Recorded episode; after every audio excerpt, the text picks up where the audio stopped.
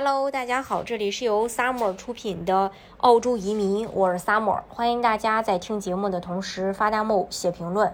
想了解更多的移民资讯，可以加微信二四二二七五四四三八，或者是关注公众号“老移民 Summer”，关注国内外最专业的移民交流平台，一起交流移民路上遇到的各种疑难问题，让移民无后顾之忧。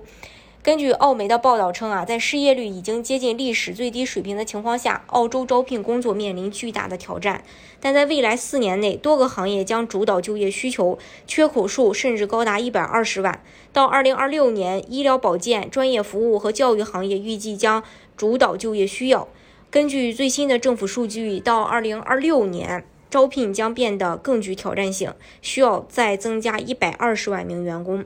根据国家技能委员会周二发布的数据显示，尽管大多数行业将需要更多的工人，但未来几年雇员数量的增长预计将放缓。但对于急需人才的公司来说，这仍然是一个挑战，而且还将进一步恶化。欧新银行经济学家预计，已处于近五十年低点的失业率可能会降至百分之三以下。在截止今年。八月的五年里，金融和保险服务业的就业增长了百分之二十八点五。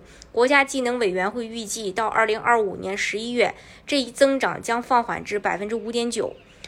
采矿业的员工增长率将从截止今年八月的五年的百分之二十四点五，降至大约三年后的百分之八点三。预计所有行业的增速都将从百分之十点四放缓到百分之七点八。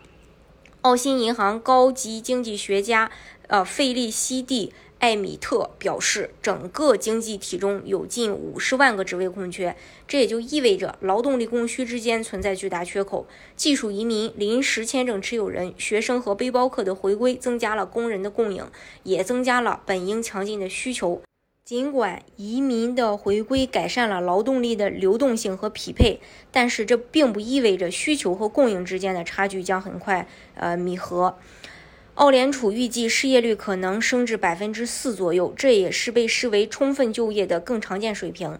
到二零二六年，医疗保健行业预计还需要三十万名工人。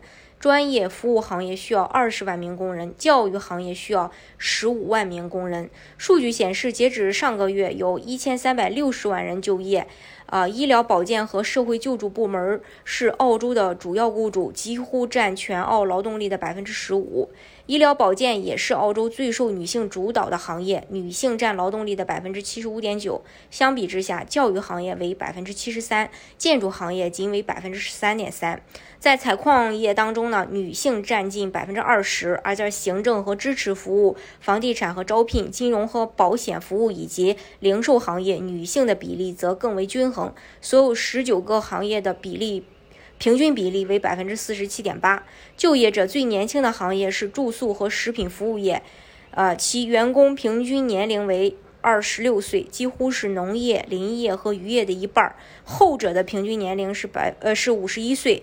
澳洲工人的平均周薪为一千两百澳元，年龄是四十一岁。几乎百分之七十的劳动力从事全职工作。值得一提的是，就在几天前，该委员会报告称，招聘活动的困难程度仅略有缓解。百分之三十一的管理公司预计将增加员工数量，较七月份增加六个百分点。大家如果想具体去了解澳洲移民政策的话呢，可以加微信二四二二七五四四三八，或者是关注公众号“老移民 summer”，关注国内外最专业的移民交流平台，一起交流移民路上遇到的各种疑难问题，让移民无后顾之忧。